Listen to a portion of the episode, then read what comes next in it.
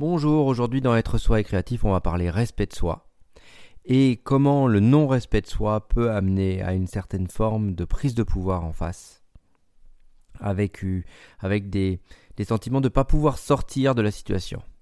Ce qui est fort désagréable, et du coup on peut accuser l'autre de tu m'as amené là-bas, c'est pas possible.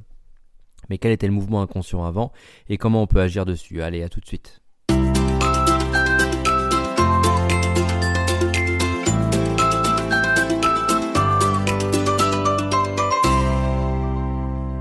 Alors le respect de soi, qu'est-ce que c'est? Déjà se respecter soi, ça veut dire s'écouter, ça veut dire qu'à l'intérieur de soi, on va avoir des opinions, on va avoir des envies, on va avoir des besoins.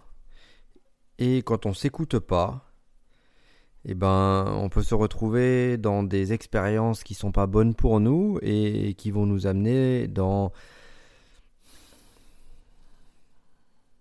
dans tout ce qu'on souhaite pas parfois. Et c'est ok. Donc maintenant, comment on, corrige ça? Quand on quand se respecte pas, parfois, enfant, euh, ben nos parents ont décidé du travail qui serait bon pour nous, du chemin qui serait bon pour nous, l'espace qui serait bon pour nous. Et nous, on n'a pas su dire euh, oui, non, moi j'aurais envie de ça, moi j'ai eu. Ou alors il y a eu une certaine forme d'autoritarisme qui s'est posée en disant bah, c'est les parents qui décident, les enfants ils n'ont pas voix au chapitre. Et alors là, eh ben, l'image que l'enfant a pas d'envie et qui, doit se coller à l'envie des parents et que euh, il n'a pas de voix et que sa voix c'est la voix des parents, c'est la meilleure des manières. Donc vraiment l'éducation au niveau des enfants c'est comment il peut avoir une voix, comment il peut poser ses envies.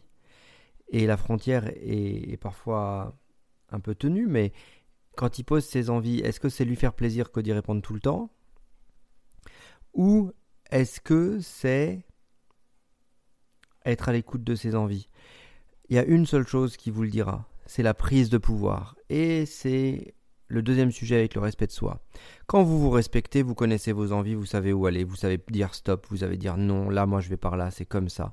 Et quand vous savez poser vos limites, votre territoire, et que vous êtes OK avec ça, ben l'enfant qui posera ses envies avec vous, et eh ben que vous lui dites non, vous lui direz non. Alors que si vous vous respectez pas, si ce que vous vouliez faire vous, bah vous l'avez mis de côté sous le tapis déjà euh, trois heures durant. Parce que intérieurement vous avez dit ah, c'est pas possible c'est pas c'est pas machin ça arrivera jamais maintenant euh, euh, c'est pas un truc qui pourra se faire et vous êtes resté intérieurement dans une dans une sorte d'impossibilité dans une dans un déni de soi qui s'écoute pas. Ok ben l'enfant il va faire quoi? Ben, il va prendre pouvoir il va poser son envie et il va du coup vous forcer à entre guillemets il va essayer de tout faire pour que son envie soit satisfaite. Mais quand il y a un déni d'un côté ou qu'il y a un oubli, je m'oublie, je suis là, je vis à travers mes enfants, euh, comme on parle d'enfants, mais ça peut être aussi je vis à travers les autres. Euh, ok, super. Comment vous vous reposez sur vous? Quelles sont vos envies?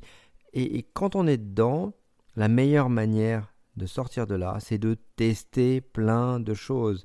Comme un adolescent qui testerait plein de choses. L'adolescent, il ne saute pas de pas de questions sur est-ce que c'est possible ou pas. Ah ben je vais faire ci, je vais faire ça, ça va être mieux comme ça ou pas. Et puis une fois qu'il teste, il peut dire ah bah ça ça me plaît, ça ça me transforme vraiment, ça ça me plaît pas. Et il a un pouvoir de décision et de jugement qui va décider oui, non tout de suite si ça lui plaît ou pas.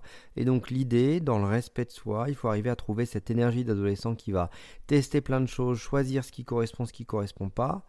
Et et une fois qu'on a cette énergie-là, eh ben on peut reconstruire un respect de soi qui soit propre, on va poser ses limites en disant bah là ça ne me correspond pas, parce qu'on saura qu'à l'intérieur, ceci ne correspond pas, parce qu'on l'a expérimenté, on l'a vécu.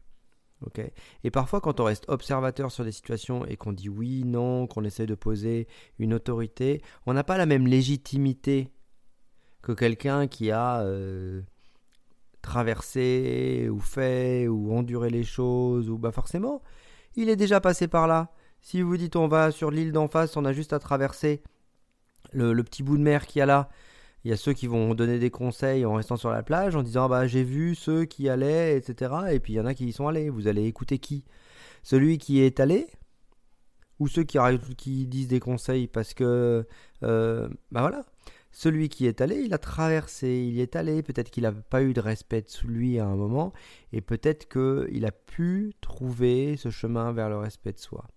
Et donc moi, ce que je vous propose aujourd'hui, c'est que si vous, manquez de respect de soi, c'est un vrai avantage. Pourquoi? Parce que vous savez et vous connaissez l'état d'être dans lequel vous êtes quand les autres, eh ben, ils font des propositions et qui sont plus forts que les propositions que vous, vous amenez.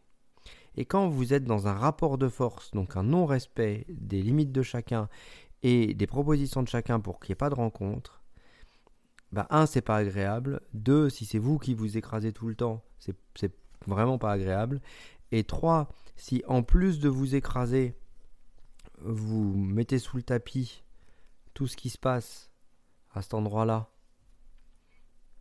pour, euh, pour ne jamais oser aller vivre la vie que vous souhaitez vivre, et vivre la vie que vous souhaitez vivre, c'est pas forcément être en colère contre, les autres et, et pousser tout le monde. Non, c'est déjà s'apaiser soi et poser ses envies sereinement. Plus vous vous apaisez de la colère que vous avez face aux autres qui soi-disant vous empêcherait, plus vous êtes au clair avec vous sur ce qui est important pour moi, c'est ce qui est à l'intérieur et ça, et une fois que vous avez la clarté là-dessus, une fois que vous avez déchargé votre colère un maximum sur les autres m'empêchent, et eh ben c'est magique, vous posez vos envies, personne ne vous empêche.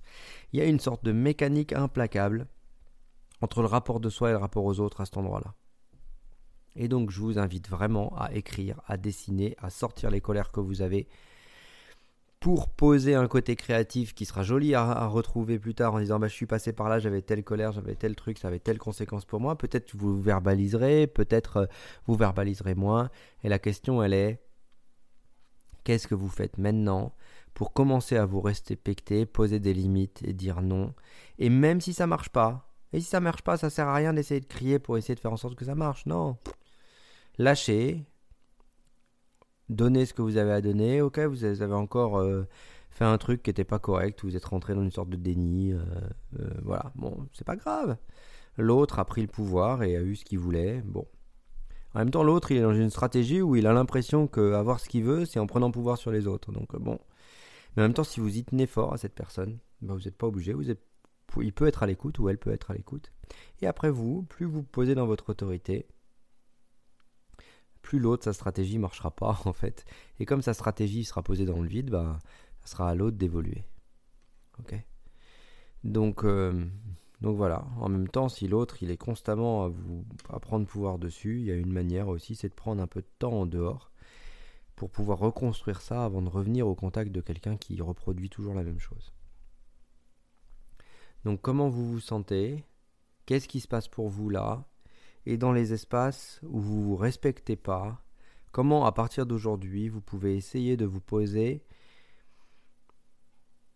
et réfléchir à c'est quoi mon besoin, quelle est mon envie et comment je la concrétise.